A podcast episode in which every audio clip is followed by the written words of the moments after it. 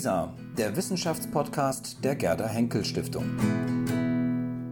Mit einem Beitrag aus dem Historischen Kolleg München.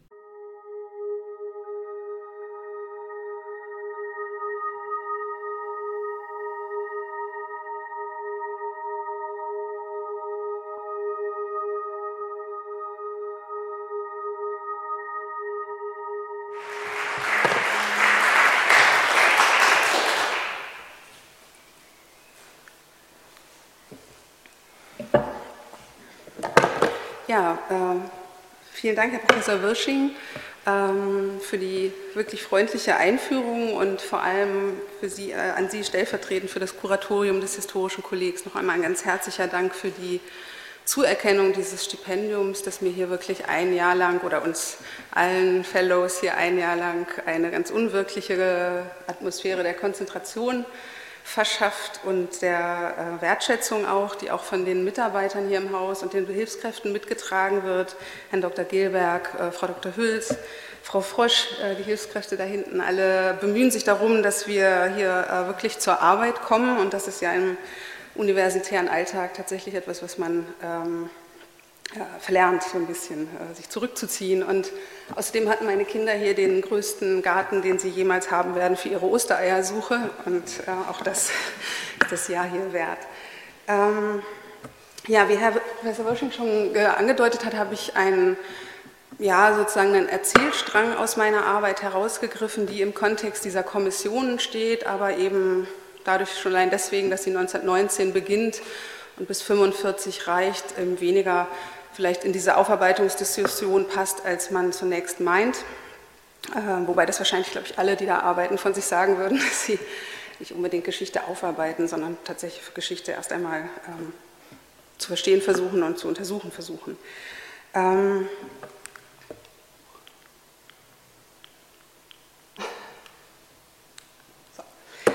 Möchte meinen Vortrag, der aus äh, drei Teilen besteht, beginnen mit einem Blick in die sogenannte Restverwaltung des Reichsfinanzministeriums, die sich unmittelbar nach dem Ende des Zweiten Weltkrieges in Berlin formierte. Ähm, dort der, äh, von der Charlottenburger Bismarckstraße in Berlin aus koordinierte der bisherige Generalreferent für den Reichshaushalt, Josef Meyer, ab Juni 1945, also schon unmittelbar nach Kriegsende, eine kleine Gruppe von äh, etwa 20 ehemaligen Mitarbeitern des Ministeriums. Diese ehemaligen, die aufgrund der Zerstörung des Ministeriums Ende 1943, die Sie hier auf dem kleinen Foto sozusagen als, um so den Resonanzraum im Blick zu haben, in dem die Leute äh, arbeiten und korrespondieren zu diesem Zeitpunkt. Also das Ministerium ist zerstört und diese 20 ehemaligen arbeiten in ihren Dienststellen an verschiedenen Orten in Berlin weiter. Sie erstellen dort Zahlenreihen, Übersichten und Gutachten aus dem Arbeitsgebiet des ehemaligen Finanzministeriums für die Alliierten, sowohl für die sowjetische als auch für die amerikanische Seite. Und hier rechts sehen Sie, das können Sie jetzt nicht erkennen, das ist aber auch nicht, das ist jetzt eher illustrativ gemeint, eine Korrespondenz aus dieser Restverwaltung, worum, wo es darum geht, ähm, die Aktenbestände aus verschiedenen ehemaligen Ministerien, Reichsbehörden und hier der Reichsbank zusammenzutragen, um sozusagen wieder eine Art von äh, Haushaltsplanung und Finanzplanung oder Finanzpolitik für die jeweiligen Auftraggeber äh, mit diesen Akten, also über Gutachten erstellen zu können. Josef Meyer, also der Leiter dieser äh, Restverwaltung, an den auch das Schreiben dort geht, ähm, über dessen Biografie ich etwas mehr weiß, weil er der Großonkel unseres Göttinger Historikerkollegen Dirk Schumann ist, der mir auch einige persönliche Dokumente überlassen hat. Dieser Josef Meyer korrespondierte neben seiner halboffiziellen Tätigkeit als Leiter der Restverwaltung Anfang 1946 auch mit dem Staatsrechtler und bayerischen Wissenschaftspolitiker Friedrich Glum, der vielleicht dem einen oder anderen hier bekannt ist.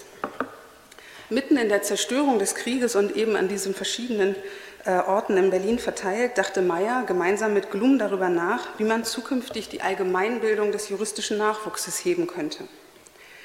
Er wollte dafür in der zukünftigen Referendarausbildung eine Neueinführung des Dritten Reiches bewahrt wissen, nämlich die Klausurarbeit über ein Thema aus nicht-juristischen Wissensgebieten, insbesondere aus dem Gebiet der Geschichte. Und noch eine andere Aufgabe, sah Meyer. Gerade jetzt biete sich eine Möglichkeit, den Neuaufbau des Beamtentums endlich so durchzuführen, wie er schon in der NS-Zeit vorbereitet worden sei. Die Beamtenschaft solle ganz auf die staatlichen Hoheitsgebiete beschränkt und verjüngt werden. Dafür müsse man allerdings das Problem der, so, so sagt es Meyer, nur nominellen PGs einigermaßen tolerant lösen, da insbesondere die jungen, ambitionierten Beamten in die NSDAP eingetreten seien.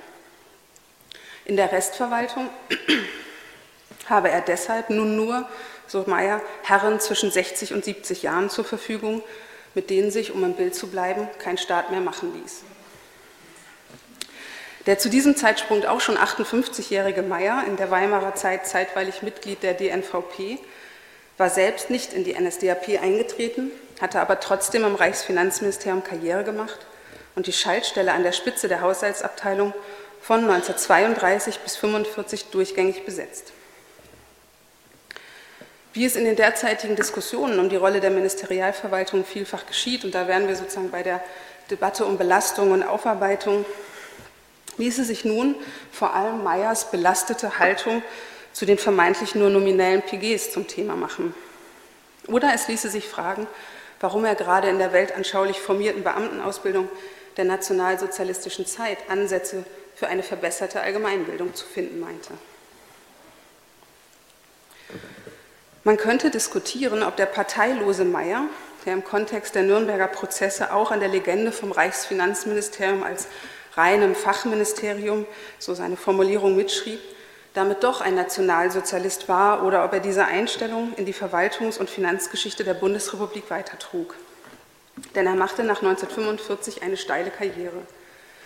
Seit August 1945 war er zunächst in der sowjetischen, ab Oktober 1946 dann in der britischen Zone Leiter der jeweiligen Haushaltsämter. 1948 wurde er Vizepräsident des Rechnungshofes im Vereinigten Wirtschaftsgebiet 1950 schließlich zum ersten Präsidenten des Bundesrechnungshofes ernannt. Und hier sehen wir ihn sozusagen endlich dann persönlich links neben dem Theodor Heuss stehend. Nachdem ich viele Fragen aufgeworfen habe, die ich sozusagen eher nicht beantworten möchte, möchte ich den Blick auf etwas anderes richten, das mir an diesen Quellen aufgefallen ist und mich irritiert hat. Das seltsam unbeeindruckt erscheinende, um sofortige Wiederermächtigung bemühte Management von Übergangs- und Ausnahmesituationen, das darin zum Ausdruck kommt. Wenige Monate zuvor, also vor der gerade gezeigten Korrespondenz im März 1945, hatte Meyer noch gemeinsam mit seinen Mitarbeitern intensiv daran gearbeitet, den Haushaltsentwurf für 1944, also für das vorangehende Jahr, den Haushaltsplan zu entwerfen. Das also im März 1945, wo man sich bemüht, aus den verschiedenen Ressorts noch die Haushaltsvoranschläge einzuholen, um einen äh, ja, nachträglichen sozusagen Haushaltsplan für das Jahr 1944 äh, festzustellen hatte er also im Zusammenbruch nach der Normalität einer für das bestehende Regime letztlich schon bedeutungslosen, weil nur mehr nachholenden Reichshaushaltsplanung gestrebt, so erkannte er im zeitweiligen Machtvakuum der unmittelbaren Nachkriegszeit nun die Gelegenheit zu radikalen, so seine Formulierung in dem Schreiben an Glum, zu radikalen Neuanfängen. Die Perspektive der Alliierten, für die Meyer zu diesem Zeitpunkt und auch in der Folge unmittelbar tätig war, kalkulierte er dabei bereits ein. So verwies er in seinem schon gezeigten Schreiben an Glum, hier ganz oben, ähm, auf die, Zitat, gerade in der heutigen Zeit auch politisch erwünschte Folge einer Verminderung des Berufsbeamtentums und der späteren Pensionslasten. Hierin wurde dann schon jenes Thema erkennbar, das Meyer in den folgenden Jahren beruflich beschäftigen sollte. Darauf komme ich gleich noch einmal zurück und um, das es auch generell in diesem Vortrag besonders gehen soll. Sparsamkeit und Vereinfachung der Verwaltung als strategische Maßnahmen des Regierens, besonders in Zeiten des finanziellen Staatsnotstandes. So machen diese Impressionen aus der Restverwaltung vielleicht deutlich, was mich an der Geschichte der Ministerialbürokratie und insbesondere jener des Reichsfinanzministeriums besonders interessiert. Die kontinuierlichen Transformationserfahrungen, der Umgang mit ständigen Ausnahmesituationen, die damit verbundenen Selbstbeschreibungen und Selbstermächtigungen der Beamtenschaft sowie schließlich die konkreten administrativen Handlungsweisen, die auf dieser Basis in bestimmten Aufgabenfeldern gewählt wurden. Mir geht es also darum, die organisations- und verwaltungshistorischen Befunde und die von Herrn Wirsching schon angesprochenen zahllosen Sachakten und Verbuchungsvorgänge, die ich durchgesehen habe, soweit möglich erfahrungsgeschichtlich einzubinden und so die spezifische Form der Machtausübung, also die genuine Machtlogik von Ministerialbürokratien in der Organisation von Staatlichkeit im 20. Jahrhundert besser zu verstehen. Der Fokus meines Buches hat sich dabei im Laufe des Nachdenkens über diesen Zugang verändert. Zunächst war es auch im Rahmen der Kommission und des Auftrags dieser Kommission ganz auf die äh, Zeit des Nationalsozialismus ausgerichtet, umfasst aber unterdessen die längere Phase von 1919 bis 1945 mit unterschiedlichen empirischen Verdichtungen. Damit stellt sich aber die Frage, wie man die Geschichte einer staatlichen Administration über einen solch fundamentalen politischen Systemwechsel hinweg analytisch zusammenhalten kann, ohne das Jahr 1933 zum alleinigen Fluchtpunkt zu nehmen. Wie kann man in der Längsschnittanalyse auf die Ministerialbürokratie seit 1919 blicken, ohne eine bloße Vorgeschichte der Diktatur zu schreiben und in den Entwicklungen der Weimarer Jahre allein auf die Vorzeichen autoritärer, antidemokratischer oder rassistischer Haltungen zu blicken. Wie lässt sich die historische Offenheit der Entscheidungssituationen, in denen sich die Ministerialbeamten befanden, darstellen, ohne das Wissen um das danach auszublenden? Die Reflexion über Normalität und Ausnahmezustand als jene Entscheidungen prägendes Spannungsfeld, die ich heute den, ein bisschen ins Zentrum des Vortrags stellen werde, ist ein Ergebnis dieser Suche nach einem geeigneten analytischen Muster oder Narrativ. Sie bildet einen Erzählstrang innerhalb meiner Studie, den ich gleich noch etwas systematischer erläutern möchte, aber es ist sozusagen ein, ein Teil der analytischen Zugangsweise, die ich in dieser Studie verfolge, neben anderen, also ist sozusagen nicht die einzige äh, Fokussierung.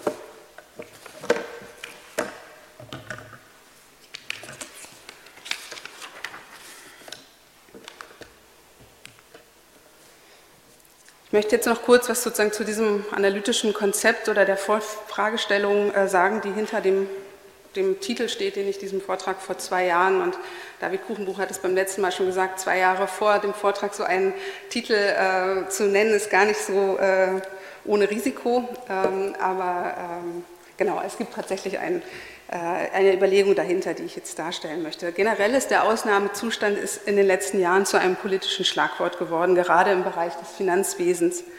Spätestens seit der Finanzkrise 2008 hat Notstandshandeln an Relevanz gewonnen. Und mit den Zeiten des Notstands kehrte auch die Frage nach dem Staat und seiner Macht zurück.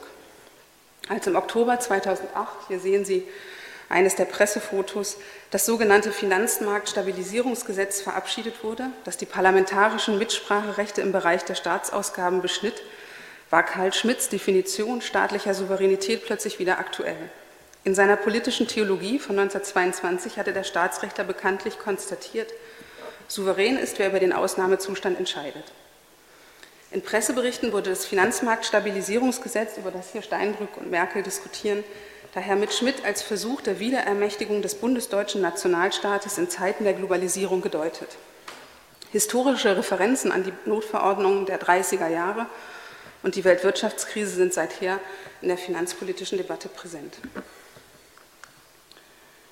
Doch auch jenseits der von mir etwas hier plakativ angeführten medialen Öffentlichkeit, also in der wissenschaftlichen Diskussion, hat die Verbindung von Staatlichkeit und Ausnahmehandeln in den vergangenen Jahren besondere Aufmerksamkeit erfahren. Martin Geier, der hier auch da ist, hat einen großen Aufsatz geschrieben über den Ausnahmezustand gewissermaßen als gesellschaftliche Haltung ähm, und Kontinuität des Krieges in die Weimarer Republik. Charles Mayer hat in seiner globalgeschichtlichen Abhandlung über den Leviathan 2.0 darauf hingewiesen, dass sich in den Staatswesen des 20. Jahrhunderts wie er es formuliert, die weiche Agenda gouvernementaler Modernisierung nicht selten mit der harten Agenda des Regierens im Ausnahmezustand verbunden habe, auch wenn beide begrifflich getrennt beschrieben worden seien. Der Nationalsozialismus sei dann gewissermaßen die extremste Erscheinungsform dieser Instrumentalität von Staatlichkeit gewesen, Ausdruck eines zunehmenden Strebens von Regierungen nach machtvoller Veränderung. Dies, so Meyer, ließe sich auch als politische Perpetuierung der Kriegsführung verstehen. Entstanden seien im 20. Jahrhundert daher Kriegsstaaten auf dauerhafter Basis. Schon 1948 hatte auch Clinton Rossiter auf die Bedeutung diktatorischer Notstandsmaßnahmen für das Management von Krisen in vielen europäischen Demokratien hingewiesen. Rossiter sah in Notverordnung und Ausnahmezustand eine Form der Verrechtlichung des Getting Things Done, einer ostentativen Leistungsfähigkeit von Regierungen, die für deren Legitimität unerlässlich sei. In historischer Perspektive hat zudem Pierre Rosan Vallon kürzlich argumentiert, dass seit dem Ersten Weltkrieg unter dem Signum des Ausnahmezustands überall in Europa die Sphäre staatlichen Handelns erweitert und transformiert worden sei. Das Problem, so Rosan Vallon, war nicht mehr, Zitat, Regeln zu definieren, sondern konkrete Ergebnisse zu erzielen. Es kam nunmehr darauf an, Maßnahmen zu ergreifen, Strategien zu erarbeiten. Staatlichkeit wandelte sich, so formulierte es der von Rosa Vallon zitierte französische Technokrat Bertrand de Jouvenel, zu einer Vorherrschaft des Ziels, einer Teleokratie, die an die Stelle der Vorherrschaft des Gesetzes, der Nomokratie trat. Der wachsende Anspruch an den Staat, eine Vielzahl von sozialen Verhältnissen zu gestalten, verlangte so Jouvenel nach einem einfacheren und geschmeidigeren Modus operandi als die Gesetzgebung. Mit dieser Diskussion und dem Ausnahmezustand als Signum des Regierens im 20. Jahrhundert geht also die Frage nach der hervorgehobenen Rolle der Exekutive einher, aber auch die Annahme, das Handeln der Exekutive selbst verändere sich. Es werde flexibler, informeller, weniger bürokratisch und dafür effizienter, weniger an gesetzmäßige oder hierarchische Vorgaben gebunden, dafür zweckmäßiger und programmatischer. Diese Vorstellung von exekutiver Praxis im durch Ausnahmezustände erfassbaren Wandel lässt sich nun heranziehen, um die Geschichte der Ministerialbürokratie zwischen 1919 und 1945 noch einmal anders zu betrachten. Denn diese Vorstellung unterscheidet sich von dem Bild, das in der Forschung zum Nationalsozialismus und von der komme ich ja sozusagen und bin an dieses Thema auch aus dieser Warte herangetreten, unterscheidet sich von dem Bild, das in dieser Forschung von den sogenannten etablierten Fachverwaltungen gezeichnet wird. Dort erscheinen die Ministerien primär als Instanzen der Ordnungsstiftung in einem seit 1933 zunehmend dynamischen und polykratischen Herrschaftsgefüge. Noch immer prägen dort die schon vor vielen Jahren von Martin Broschat oder Peter Hüttenberger vorgebrachten Befunde die Debatte. Sie hatten argumentiert, dass im Nationalsozialismus die zivile Staatsbürokratie auch auf Reichsebene zwar, Zitat, die Ausnahmeherrschaft von Sonderorganisationen nicht verhindern konnte, aber immerhin den Verwaltungsstaat so weit in Ordnung zu halten vermochte, dass Rechtsvakuum und Regellosigkeit keine regimegefährdenden Ausmaße annahmen. Auch die jüngeren Thesen zur neuen Staatlichkeit, die von äh, Rüdiger Hartmann oder Sven Reichert vorgetragen worden sind, die anders als Hüttenberger und Broschat nicht die sozusagen Dysfunktionalität, sondern die besondere Effizienz und letztlich äh, auch die Modernität der nationalsozialistischen Ermächtigungsherrschaft erzielen. Auch diese Thesen weisen den Ministerialverwaltungen eher die Rolle der konventionellen Ordnungsstifter zu und haben sie daher argumentativ bisher nur am Rande eingebunden. Forschungen der vergangenen Jahre, und zwar insbesondere zu den Kommunal- und Regionalverwaltungen und auch gerade hier in München von Bernhard Gotto, Christiane Kuller oder Annemone Christians, haben aber durchaus die Kompetenz der Verwaltung zum Handeln im Ausnahmezustand und im Zusammenspiel mit Organen der Ausnahmeherrschaft gezeigt und haben auch schon auf eine gewisse Normalität von Normverletzungen in Administration hingewiesen. Und für die frühe Weimarer Zeit hat Peter Christian Witt schon in den 70er Jahren in einer der raren Arbeiten zum Reichsfinanzministerium darauf hingewiesen, dass man dort sowohl zu legalistischem Agieren als auch zu brutaler Vereinfachung, so seine Formulierung, gegriffen habe, um den Staat zu finanzieren. In der jetzt skizzierten sozusagen Vorstellung von Staatlichkeit in der Spannung von Ausnahmelage und Normallage scheint mir daher eine Möglichkeit zu liegen, die Befunde zur Geschichte der NS-Zeit in einen längeren historischen Kontext einzubetten und die Zäsur von 1933 dabei zu reflektieren. Die Hilfe dieses analytischen Werkzeugkastens lässt sich zudem, so hoffe ich, die eigensinnige Rolle der Ministerialverwaltung als Staatsorganisation klarer erfassen. Was ich daher im Folgenden in der empirischen Nachsicht noch einmal genauer vorstellen möchte, ist die auch in den gerade gezeigten Quellen aus der Restverwaltung erkennbare Haltung der Machbarkeit auf Seiten der Exekutive. Dafür möchte ich abschließend, sozusagen abschließend zu diesem äh, bisschen konzeptionellen Teil noch einen Begriff von Günter Frankenberg äh, aufgreifen, und zwar den Begriff der Staatstechnik, den dieser zur Beschreibung von Regierungshandeln vor allem im 20. Jahrhundert geprägt hat. Frankenberg versteht darunter die Normalisierung des Ausnahmezustands, also die Veralltäglichung eigentlich außerordentlicher Maßnahmen. Und dies ist ein Effekt, der durchaus zu den Jahren zwischen 1919 und 1945 zu passen scheint, wenn man sich diese Karikatur von Emil Kneis, einem bayerischen äh, Karikaturisten anschaut zur Notverordnungspolitik von Brüning. Ich hoffe, Sie können das ein bisschen erkennen, wo Brüning quasi den Artikel 48, also den sozusagen Notverordnungsartikel der Weimarer Verfassung als ein Instrument, als ein dehnbares Instrument des Regierens äh, präsentiert und ihm dabei rechts der äh, Vertreter des Bayerischen Bauernbundes, Georg Eisenberger, ähm, als Giergei auf, seinem, auf seiner Lederhose bezeichnet zuschaut, Daneben der Sozialdemokrat Karl Severing Prälat Ludwig Kaas vom Zentrum, Hugenberg und Wilhelm Frick dann auf der linken Seite. Ähm, und sozusagen die, die Vorstellung vermittelt wird, dass es ein Instrument, das sich eben für alle unterschiedlichste äh, Zwecke und auch auf unterschiedlichste Regionen, das ist natürlich der bayerische Blick auf diese Diktaturverordnung von Brüning, äh, ausdehnen ließe. Mit Frankenberg möchte ich aber ergänzen, dass, und darum geht es jetzt gleich auch in meinem Vortrag, dass die bürokratische Staatstechnik auch unabhängig vom erklärten rechtlich normierten Staatsnotstand, wie er in Artikel 48 bestimmt war, funktionieren und außerordentliche Maßnahmen auf leisen Sohlen in die Normalität einschleusen kann. Sie nutzt dafür beispielsweise Neutralitätsbehauptungen, um sich den Geschranken des Rechtsstaates, etwa der Gewaltenteilung, zu entziehen oder bedient sich indirekt wirkender Methoden, etwa eines betriebswirtschaftlichen Effizienzdenkens oder externer Expertise. Wie sich diese Staatstechnik der Ministerialbürokratie in Deutschland seit dem Ersten Weltkrieg darstellte, welche Rolle Ausnahmemaßnahmen und deren Normalisierung spielten und inwiefern dabei auch solche indirekten Mechanismen der Neutralisierung oder Ökonomisierung von Machtbeziehungen zum Ausdruck kamen, möchte ich nun darstellen. Dafür sollen die Erfahrungen auf dem Feld der Vereinfachung von Verwaltung, wie eingangs schon gesagt, im Rahmen der Haushaltspolitik besonders im Fokus stehen. Der Blick auf die Finanzbürokratie bietet generell einige plausible Ansatzpunkte für die These einer Normalisierung des Ausnahmezustands. Ein Finanzministerium, so behauptete der Rechts- und Finanzwissenschaftler Karl Maria Hettlage 1956, lebe, Zitat, immer ein wenig in der Nähe des Ausnahmezustands. Daher sei ihm auch stets ein gewisser antiparlamentarischer Affekt zu eigen. Es besitze eine Sonderstellung jenseits der üblichen Gewaltenteilung, weil seine Aufgabe, die Selbstausstattung des Staates, so Hettlage, zu sichern, quer durch das gesamte Staatsgefüge führe. Diese Aufgabe habe wenig mit sozialstaatlicher Daseinsvorsorge zu tun, sondern sei eine ganz eigene Funktion von Staatlichkeit, vergleichbar allenfalls mit der Intendantur einer Heeresverwaltung.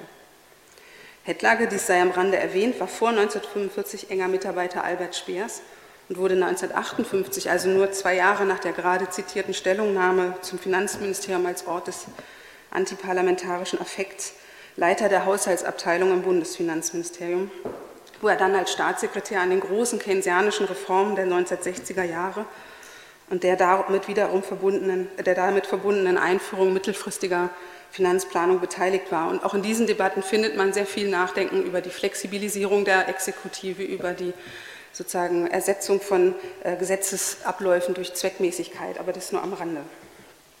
Um Hettlages Annahme einer besonders engen Verbindung zwischen Finanzministerium und Ausnahmehandeln unter die Lupe zu nehmen, möchte ich, wie angekündigt, noch einmal auf Josef Meyer zurückkommen. Zu den Funktionen, die Meyer Ende der 40er Jahre unter alliierter Besatzung übernahm, zählte seit Januar 1949 auch die des sogenannten Sparbeauftragten für die Verwaltung. Der Sparbeauftragte, der kurz darauf zum Bundessparkommissar, wie Sie jetzt auf diesem äh, äh, Augenarzttest, also dem nicht zu erkennenden ähm, Antrag der Zentrumsfraktion im Bundestag, also die Bundestagsdrucksache zu diesem Antrag auf Errichtung eines Bundessparkommissars. Und das wird dann sozusagen der erste Bundessparkommissar, der dann bei seiner Ernennung Bundesbeauftragter für Wirtschaftlichkeit in der Verwaltung heißt. Und so heißt er auch bis heute das wird Josef Meyer. Diese Institution verwies, als Institu wies auf eine längere Tradition der Beauftragung kommissarischer Instanzen in Zeiten der Krise.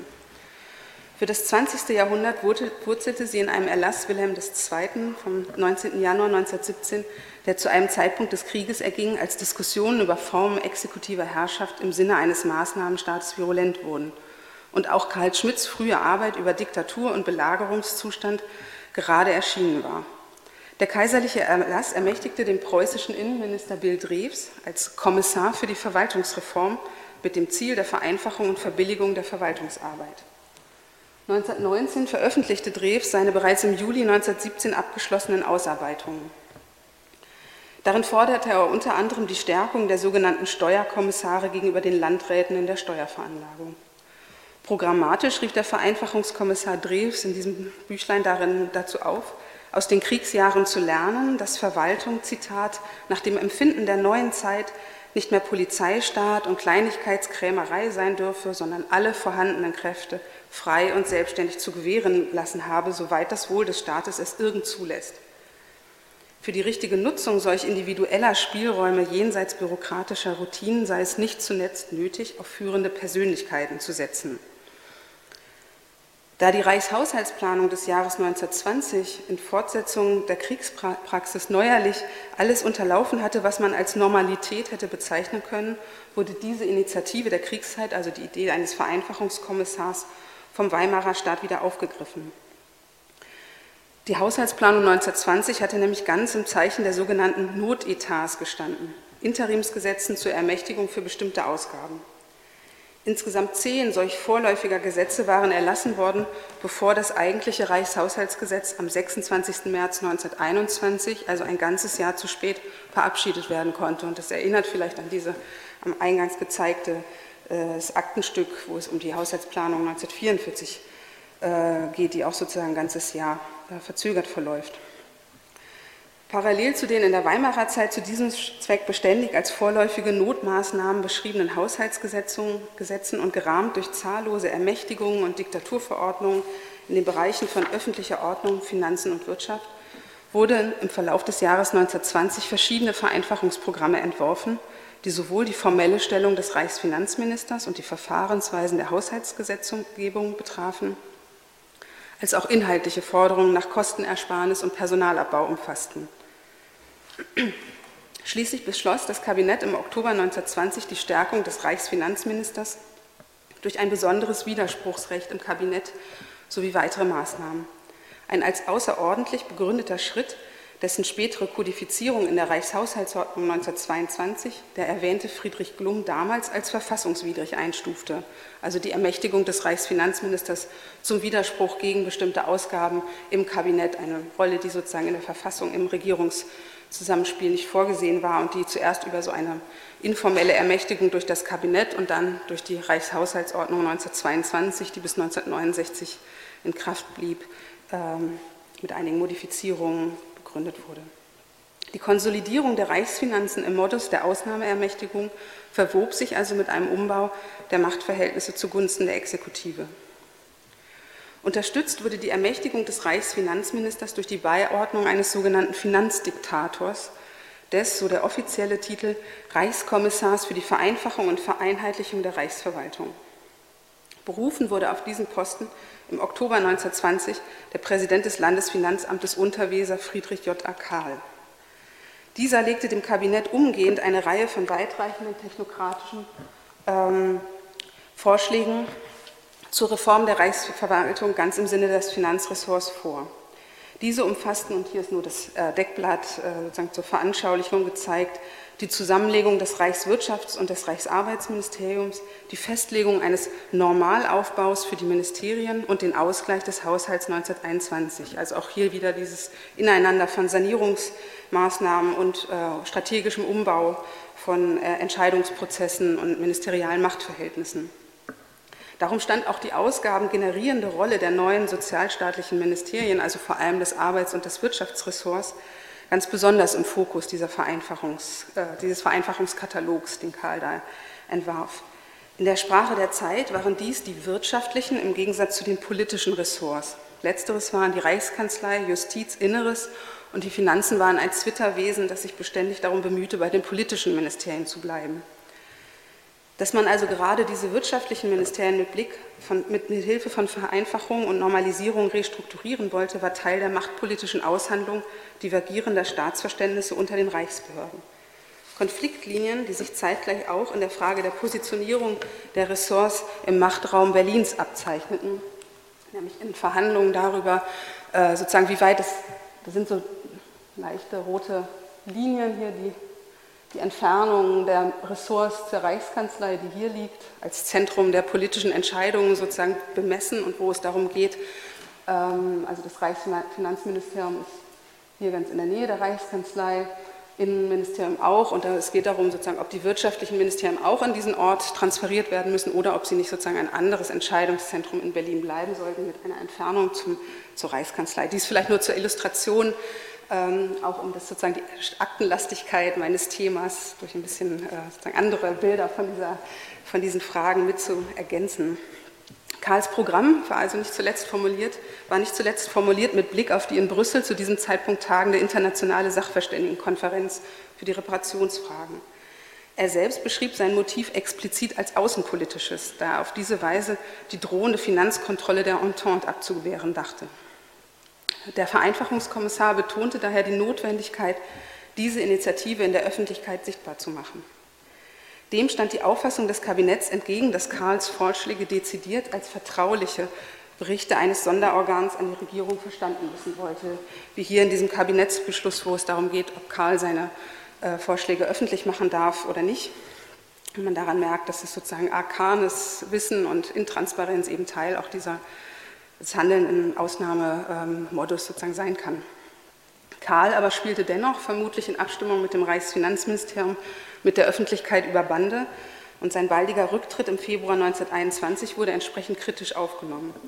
Im August 1921 klagte die Vossische Zeitung nach, unter der Frage, wo bleibt der Sparkommissar, dass endlich eine Persönlichkeit an die Seite des Reichsfinanzministers gestellt werden müsse, die mit Machtmitteln ausgestattet sei, auch um die zwangsweise Kontrolle der Reichsfinanzen durch die Entente zu vermeiden. Also es sind sozusagen auch nicht einseitige Maßnahmen der Reichsregierung, um die es hier geht, sondern ein Wechselspiel sozusagen mit öffentlichen Erwartungen und auch internationalen Zusammenhängen in dieser Zeit. Im, Reichs, im Reichstag forderte die DVP ein besonderes Ministerium für Vereinfachungsmaßnahmen. Doch von Regierungsseite hielt man dem entgegen, dass Männer nicht Maßnahmen, so die Formulierung, gefordert seien. Damit gemeint war natürlich auch, dass ein Sparminister anders als ein Sparkommissar parlamentarisch verantwortlich gewesen wäre.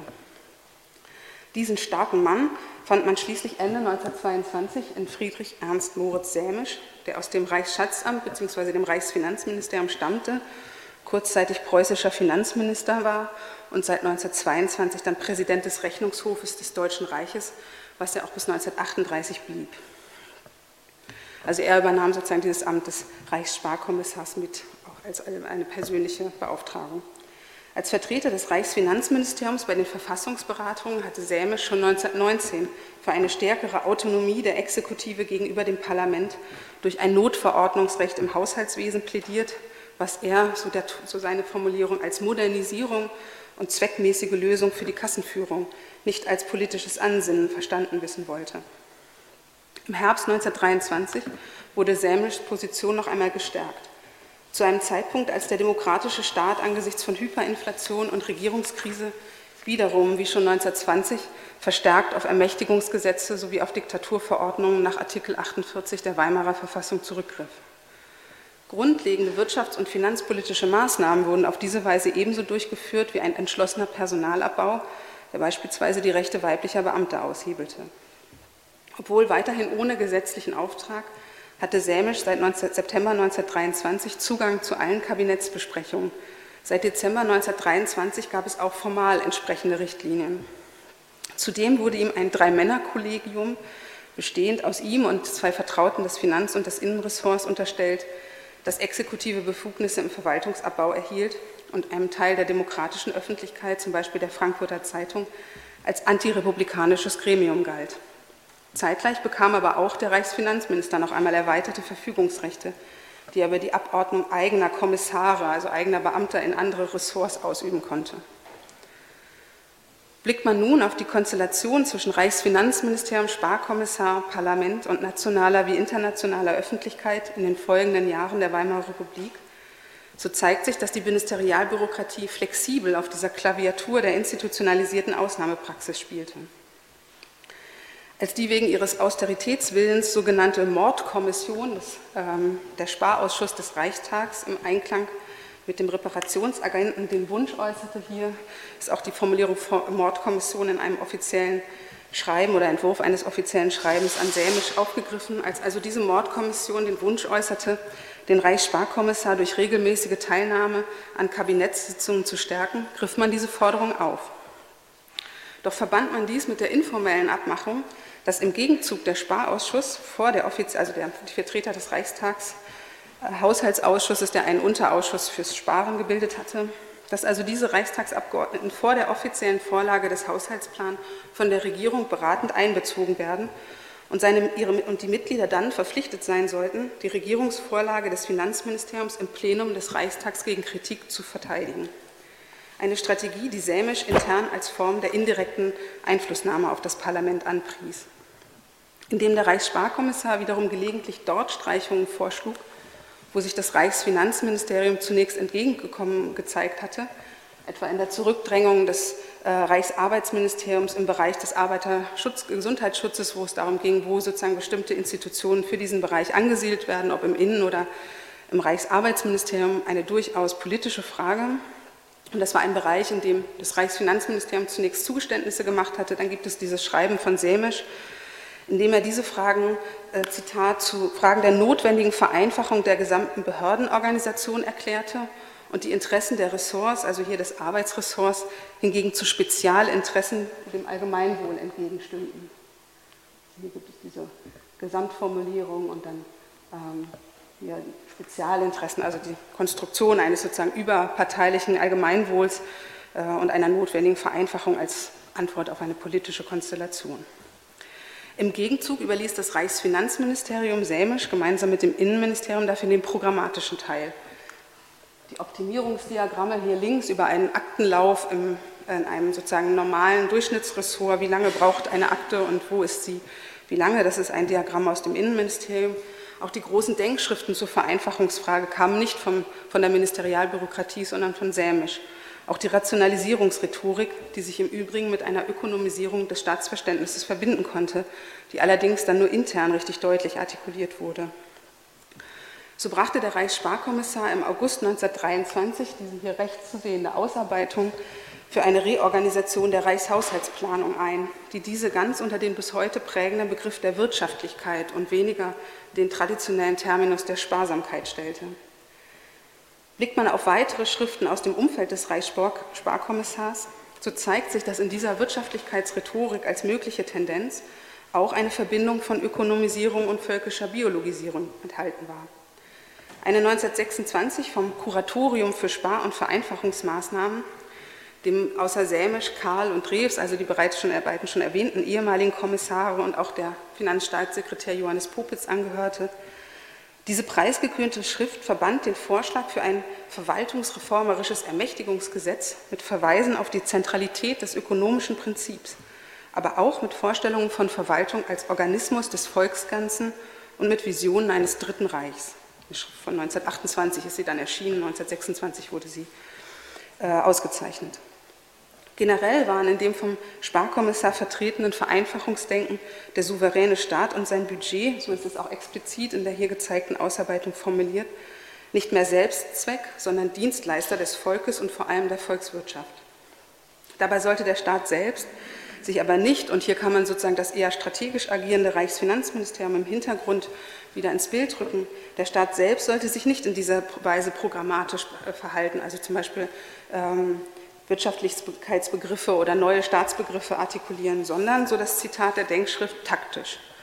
Die getroffenen Maßnahmen müssten also keineswegs nach außen auch in dieser ökonomischen Logik gerechtfertigt werden, die ihnen zugrunde liege, denn dies könne unnötig Widerstände stärken im In- und im Ausland.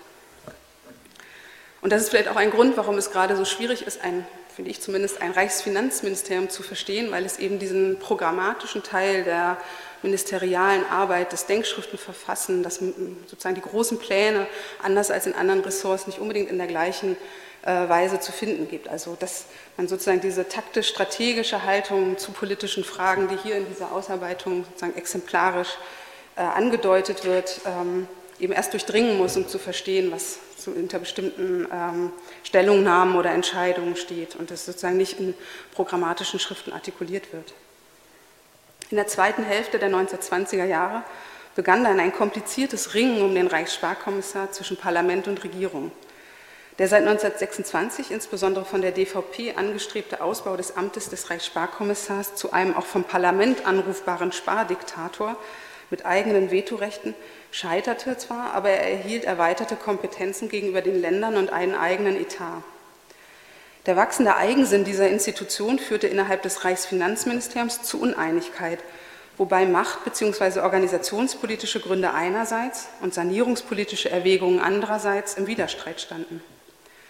Die Ministerialbeamtenschaft wollte den Reichssparkommissar als regierungsnahe Ausnahmeinstitution zwar bewahren, aber ihm nicht zu viel institutionelle Macht zusprechen. In spitzzüngigen Vermerken, äh, wie hier einer Vermerk von, äh, des Ministerialbeamten äh, Kurt Wachsmann, der zu diesem Zeitpunkt abgeordnet ist aus dem Reichsfinanzministerium in die Reichskanzlei und danach wieder zurückkehrt. Also in solchen spitzzüngigen Vermerken wurde im Herbst 1926 die Skepsis insbesondere der jüngeren leitenden Beamten des Reichsfinanzministeriums, unter anderem auch des späteren Reichsfinanzministers unter Hitler, Graf Schwerin von Krosigk, der hier der rechten Seite auch explizit als Kronzeuge für diese äh, Darstellung erwähnt wird, wurde ihre Skepsis gegenüber dem Sparkommissar artikuliert, weil dieser die Vereinfachung zunehmend aus Rücksichtnahme auf die Kooperation mit den parlamentarischen Gremien behindere und die Reichsregierung, und das war der entscheidende Punkt, schwach und unentschlossen erscheinen lasse. Seine Funktion als Form der Ermächtigung einer leistungsfähigen Exekutive drohte er damit einzubüßen. Daher wollten die Referenten nun eher ihr eigenes Ministerium mit noch weitergehenden Vetorechten ausgestattet sehen, die Eingriffe in alle materiellen Gesetze mit finanzieller Wirkung auf Reich, Länder und Gemeindeebenen ermöglichen sollten, was sich zunächst nicht durchsetzen ließ. In der Folge ging es, wie später dann auch im Rahmen der nationalsozialistischen Gleichschaltung für die Beamten des Finanzressorts, daher darum, die ausgeweiteten Kompetenzen des Kommissars verstärkt auf die Vereinfachung der Länder- und Gemeindefinanzen sowie die der nachgeordneten Behörden zu richten, als auf sozusagen die der eigenen Reichsebene. Zudem wurde die Frage einer grundsätzlichen Anbindung des Reichssparkommissars an den Reichsrechnungshof diskutiert. Eine komplizierte Frage, die in unterschiedlicher Gewichtung entweder als Zähmung dieses Amtes durch die Regierung oder aber durch das Parlament verstanden werden konnte. Die Expertisen des Reichssparkommissars wurden zudem Bestandteil einer wirtschaftsnahen Staatskritik, zu der auch der 1929 aus dem Amt geschiedene Finanzstaatssekretär Popitz, der mit Sämisch auch über die Friedrich-List-Gesellschaft verbunden war, und sein Mitstreiter Karl Schmidt durch diverse Vorträge beim Reichsverband der deutschen Industrie oder beim Langnam-Verein beitrugen. Wie diese beiden Großdenker, also Popitz und Schmidt, geißelte auch Sämisch, das, und das ist der zeitgenössische Begriff, das polykratische Durcheinander im Parteienstaat. Also dieser Begriff der Polykratie ist eben einer, der aus den ähm, späten 20er Jahren kommt und nicht aus der NS-Zeit, für die er zumeist jetzt verwendet wird. Sie forderten eine umfassende Reichsreform, was, ihnen, was, was sozusagen für Sämisch dann auch eine gewisse Nähe zum nationalsozialistischen Innenpolitiker Wilhelm Frick zuließ. Der Reichsfinanz, das Reichsfinanzministerium, seit 1929 mit Schwerin von Krosigk nun als Leiter der Haushaltsabteilung, setzte nun allerdings eher auf den Ausbau des Instruments der Notverordnung nach Artikel 48. Hier sehen Sie die äh, Besprechung über die ähm, bekannte im Juli 1930 verabschiedete Notverordnung, die den erstmalig den gesamten Reichshaushalt sozusagen gegen den Willen des Parlaments ähm, durchsetzte und in der, ähm, das Reichsfinanzministerium in der Vorbereitung federführend eingebunden war, aber bei der dann eben auch Sämisch hier als äh, Präsident des Rechnungshofes mit dabei war. Man setzte also eher auf dieses Instrument der Notverordnung anstatt die Kooperation mit dem Reichssparkommissar und dieses informelle Verhältnis zur Einhegung der parlamentarischen Instanzen zu vertiefen. Hierin lag vielleicht eine Transformation, wenn man Schmidts Begriffe aufgreifen möchte, von der kommissarischen zur souveränen Diktatur, in der das Parlament zunehmend zum Gegner wurde. Über Fragen der haushälterischen Sparsamkeit und Vereinfachung ging diese Entwicklung zunehmend hinaus. Nach 1933 setzte sich der Trend fort, die Vereinfachungsrhetorik auf die Länder und Gemeinden sowie später auf die besetzten Gebiete zu konzentrieren – denn dort eröffneten sich der Ministerialbürokratie neue Machtpotenziale. Dies galt umso mehr, als mit dem Ermächtigungsgesetz vom März 1933 der dauernde Konflikt mit den parlamentarischen Instanzen ausgeschaltet worden war. Und explizit in diesem Ermächtigungsgesetz erwähnt war auch der Haushaltsbereich, also die Durchsetzung von ähm, Haushaltsplänen. Auch wenn dies letztlich natürlich nicht zu geordneter Budgetpolitik, sondern nur zur Entleerung der jährlichen Haushaltsgesetzgebung und ihrer Ersetzung durch Verordnungsregime führte. In einem Beitrag für das Reichsverwaltungsblatt äh, im Jahr 1934 legitimierte Josef Meyer, der immer noch äh, unter uns sozusagen ist als Figur, nun als Haushaltsreferent des Ministeriums, die Ausweitung der Reichshaushaltsordnung auf die Länder, also die damit verbundene auch ähm, Übertragung von bisher auf Reichsebene erprobten Maßnahmen auf die Länder, sowie die politische Einhegung des Sparkommissariats durch die Zusammenlegung mit dem Reichsrechnungshof. Die entsprechenden Maßnahmen bezeichnete er ähm, als Umsetzung, Zitat, der modernen Anforderungen an die zweckmäßige Gestaltung der staatlichen Haushaltsführung nach dem Führerprinzip. Dies war eine ganz ähnliche Diktion wie jene, mit der Sämisch 1919, wie ich kurz erwähnt habe, die Forderung nach Einführung eines Notbewilligungsrechts in der Weimarer Verfassung legitimiert hatte, also Zweckmäßigkeit und Modernität. Die in der neuen Reichshaushaltsordnung 1933 ebenfalls festgelegte Tatsache, dass damit die Entlastung der Regierung durch diese selbst vorgenommen werden konnte, beschrieb Meyer ebenfalls als notwendigen, aber zunächst noch provisorischen Schritt, da auf dem Ermächtigungsgesetz basierend. Zukünftig, so Meyer, müsse diese aus dem Übergangszustand entstandene Regelung daher unter dem ordnenden Gedanken des Führerprinzips noch weiterentwickelt werden. In der Praxis setzte sich jedoch nicht die sozusagen ordnende Strukturierung, sondern das, das variable, informelle Handeln fort. Nun aber nicht mehr in der Aushandlung mit dem Parlament oder der Öffentlichkeit, denn zum Beispiel die Haushaltspläne wurden nicht mehr veröffentlicht, sondern mit Partei- und Sonderorganisationen sowie den Ressorts unter dem Primat des Führerwillens und der militärischen Mobilisierung. So nutzten Meyer und seine Referenten die Gutachten des Reichssparkommissars und die Rhetorik der Vereinfachung einerseits bei Versuchen, außerplanmäßige Stellenforderungen oder eigenmächtige Kassenanordnungen, wie etwa hier bei der Polizei, aber auch bei der SS, zurückzuweisen und so die Machtposition des Reichsfinanzministeriums zu behaupten. Und diese sozusagen Einforderung von, von ähm, sozusagen normgerechtem Handeln und rechtzeitiger Kassenanmeldung und so weiter gegenüber der, äh, auch der, den Sonderorganisationen der Partei. Und der SS ist eben in der Erzählung der, Literat der Forschungsliteratur zum Teil dann eben eine Widerstandserzählung, die also die Standhaftigkeit von Meyer in seinem Beharren auf die ähm, sozusagen nicht eigenmächtige Verordnung, sondern vom Reichsfinanzministerium kontrollierte Verordnung und Anordnung von Maßnahmen als sozusagen Versuch der Einhebung der äh, des, des Nationalsozialismus interpretiert. Andererseits erkannte die Ministerialbürokratie aber auch, dass etwa vom Reichssparkommissariat eingeforderte weitergehende Normalisierung, etwa die Anforderung der üblichen Stellenpläne auch vom Reichsführer SS, gerade im Krieg aussichtslos und daher aufzugeben waren. Auch dies ließ sich dann als Beitrag zur Vereinfachung legitimieren, indem man eben sagte, das schaffen wir jetzt nicht und das ist ein Beitrag zur Vereinfachung, wenn wir darauf verzichten. Nach 1945 blieb es dann grundsätzlich bei der Regelung, die in den 20er Jahren gefunden worden war. Weiterhin wurzelte die Institution des Sparkommissars nicht in gesetzlichen Vorschriften, sondern war ein Zweckgebilde, das aus den praktischen Bedürfnissen der Staatsführung begründet und durch ein persönliches Vertrauensverhältnis gegenüber der jeweiligen Regierung, nicht durch Transparenz gegenüber der Öffentlichkeit legitimiert wurde für die, wie angedeutet, vom Zentrum gemeinsam mit dem Bundesfinanzministerium betriebene offizielle Ermächtigung Josef Meyers als Bundesbeauftragter 1952 zog man schließlich unterschiedliche Erfahrungen zwischen Normalitätsdenken und Ausnahmehandeln heran. Einerseits die eher reformerisch argumentierenden Ansätze aus der Mitte der 20er Jahre, etwa durch die Betonung des Wirtschaftlichkeitsaspekts gegenüber dem der Vereinfachung und den Verzicht auf den Begriff des Kommissars, also er heißt ja dann nicht mehr Bundessparkommissar, sondern Bundesbeauftragter.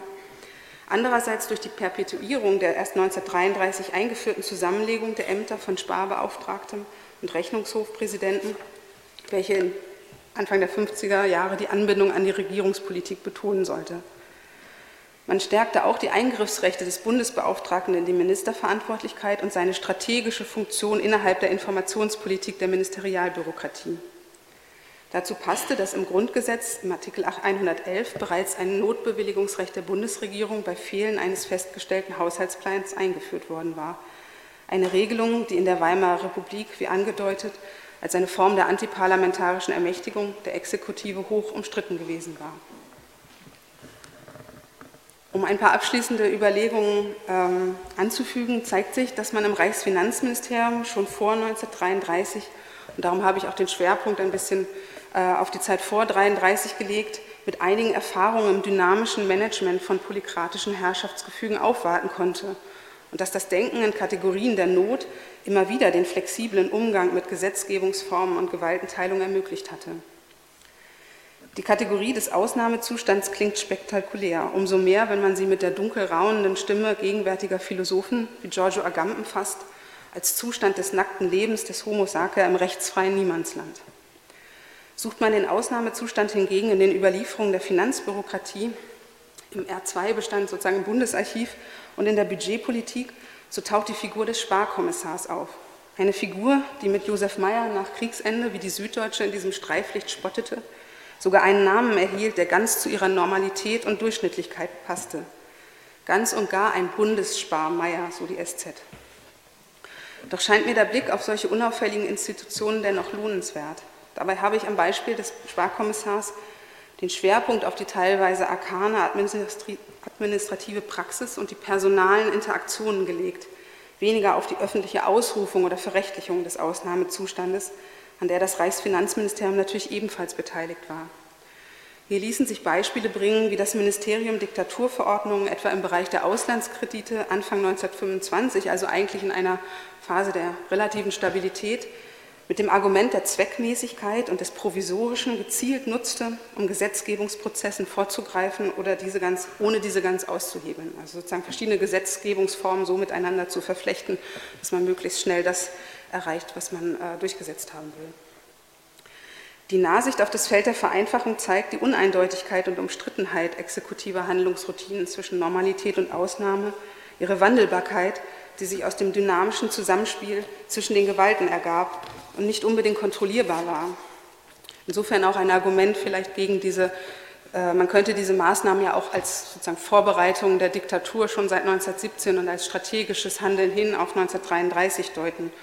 Und das würde ich gern ein bisschen in Frage stellen, dass diese Kontrollierbarkeit dieser Maßnahmen und das strategische Einsetzen eben immer nur in einem kurzfristigen Takt gibt und nicht auf die sozusagen eine längfristige ähm, Systemwechsel in jedem Fall schon hin, hin sozusagen zielen muss.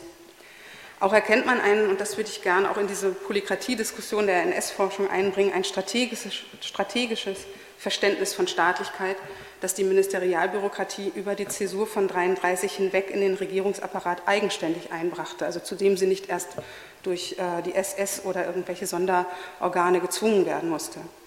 Es konnte reformerische Effekte haben, beförderte aber vor allem die teleokratische Zurichtung von Regierungshandeln, das Denken und Handeln in Kategorien der Zweckmäßigkeit und Wirtschaftlichkeit.